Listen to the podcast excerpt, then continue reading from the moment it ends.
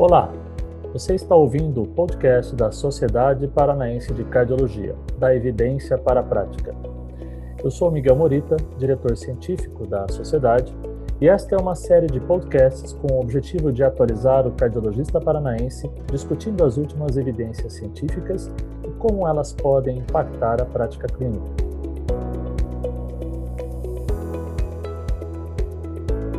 Hoje nosso podcast é sobre uma revisão sistemática sobre uso de antiagregantes plaquetários na síndrome coronária aguda, a revisão sistemática que tem o título Eficácia comparativa e segurança dos inibidores orais da P2Y12 nas síndromes coronárias agudas, foi uma meta-análise de network de 52, mais de 52 mil pacientes de 12 ensaios clínicos randomizados.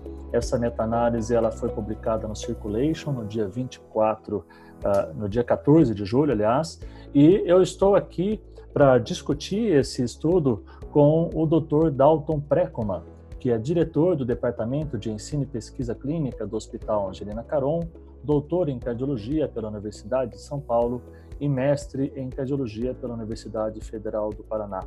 Dr. Dalton, eh, muito obrigado por estar aqui conosco no nosso podcast, é uma grande honra. E eu vou começar te perguntando, te pedindo para você resumir para a gente do que, que se tratava o estudo e quais foram os principais achados. Inicialmente, Miguel Murita, muito obrigado pelo convite. Agradeço muito à Sociedade Paranaense de, de Cardiologia.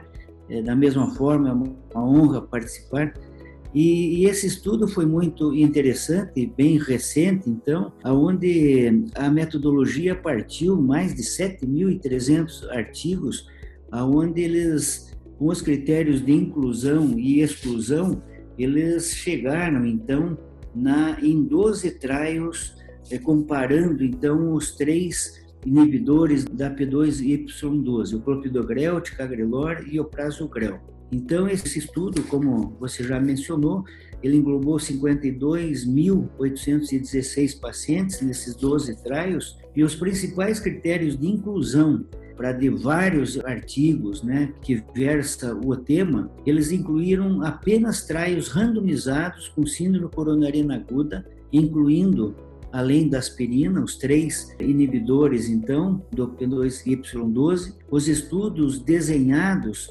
para os resultados clínicos né, e com interesse no desfecho cardiovascular. Então, esse estudo tinha que ter o prazo superior a 30 dias de acompanhamento. E os principais critérios de exclusão para essa, essa revisão sistemática foram diferentes regimes terapêuticos, eh, estudos crossovers ou estudos não randomizados. Então, é interessante que desses seis trials eram com clopidogrel versus ticagrelor, quatro do plasogrel versus o, o, o clopidogrel e dois entre o ticagrelor e o plasogrel.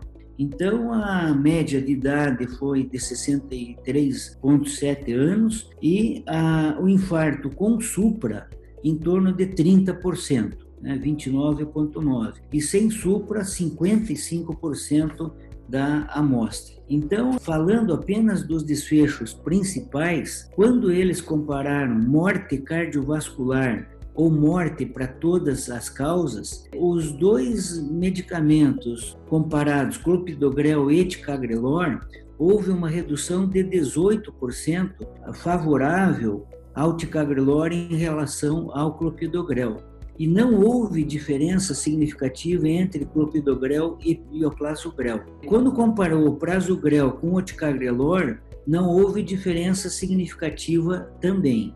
Então, nesse desfecho de morte cardiovascular ou morte para todas as causas. Quando eles focaram apenas o infarto do miocárdio, o desfecho isolado de, infarto agudo, pós essa síndrome coronariana, no prazo, então, desses traios, no, no mínimo um ano, o, clopidogrel versus o, o prasugrel, o prasugrel teve uma redução de 19% eh, do desfecho de infarto agudo, enquanto o ticagrelor não mostrou diferença para este quesito do infarto agudo do miocárdio. Quando eles é, estudaram a variável trombose de estente, houve uma redução entre 28% e 50% para os três medicamentos. E quando compararam entre eles, foi muito interessante que o clopidogrel com o prasugrel, ele teve uma diferença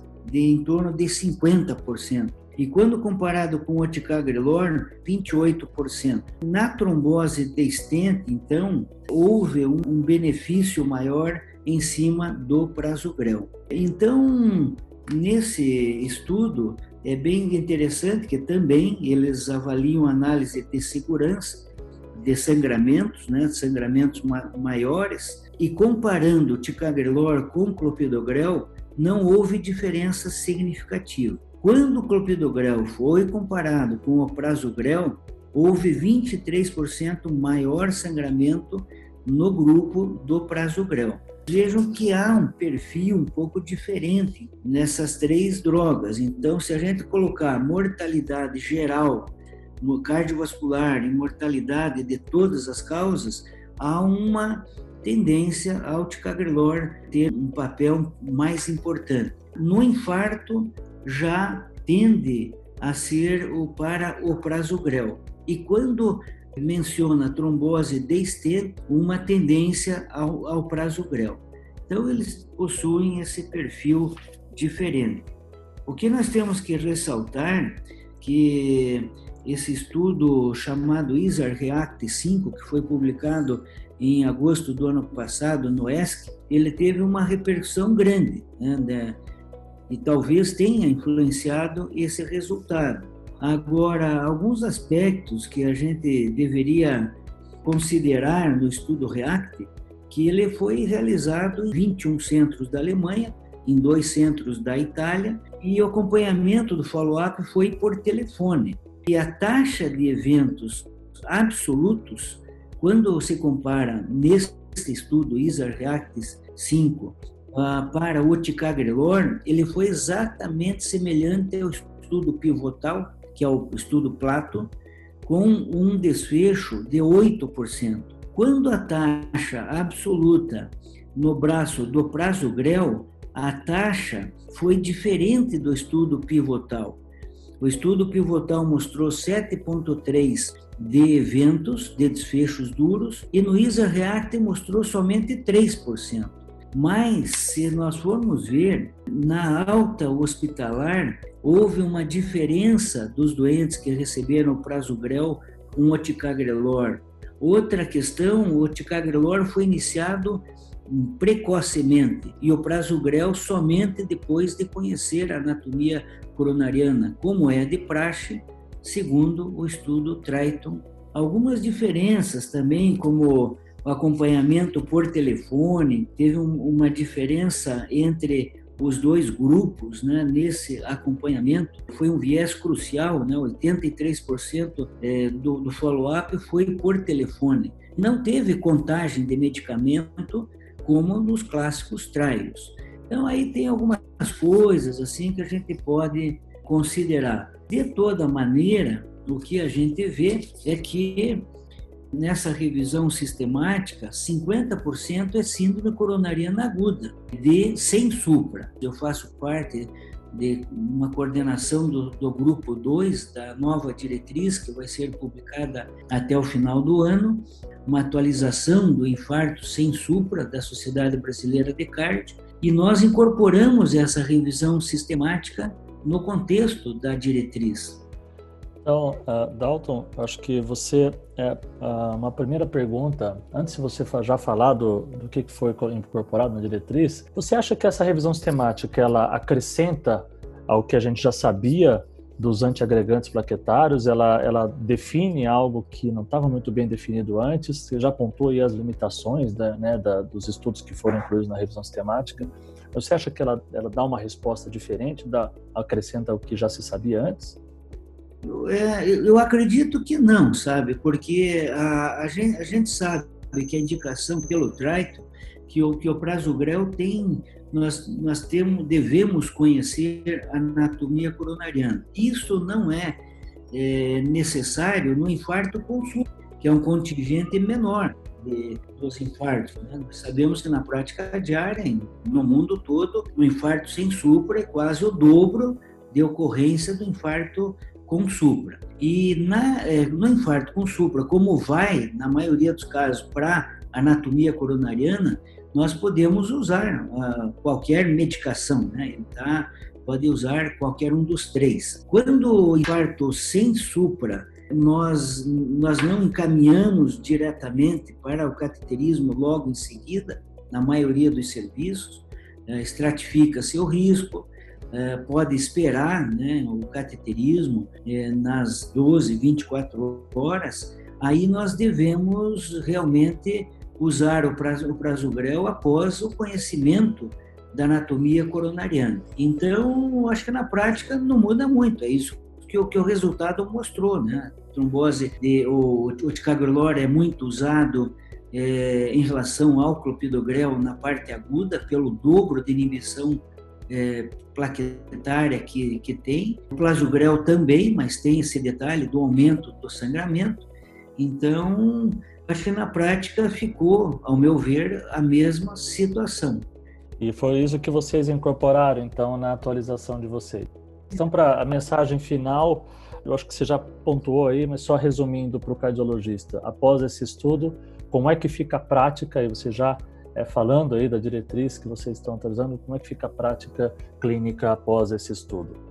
Então, os pacientes com a chegada no, na, numa unidade coronariana, numa emergência, sem o conhecimento da anatomia coronariana, nós preferimos o clopidogrel e o ticagrelor.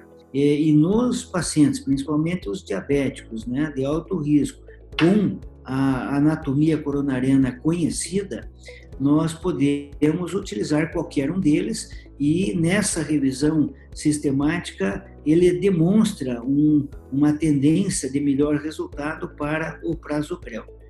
Então isso que que vai ser incorporado nas diretrizes, né, e, e a, essas essas peculiaridades assim na, na preferência. O que a gente tem que chamar atenção na prática diária é o crossover que todos nós fazemos na prática pelo custo da, da, da medicação. Né? Acho que vale a pena a gente pontuar isso. A maioria dos serviços acaba utilizando esses remédios é, no início do tratamento e na alta acaba usando o clopidogrel. Isso é muito comum. E tem até um estudo chamado Tropical, né, que foi publicado há uns dois anos no Europeu de Cardiologia, que abordou isso, até um traio muito semelhante à realidade brasileira. E eles utilizaram é, no início ticagrelor e prasugrel e continuaram com o clopidogrel e, e o resultado foi semelhante, né? Em seis meses, né? Então, infelizmente, o fator custo das medicações tem que ser levado em consideração.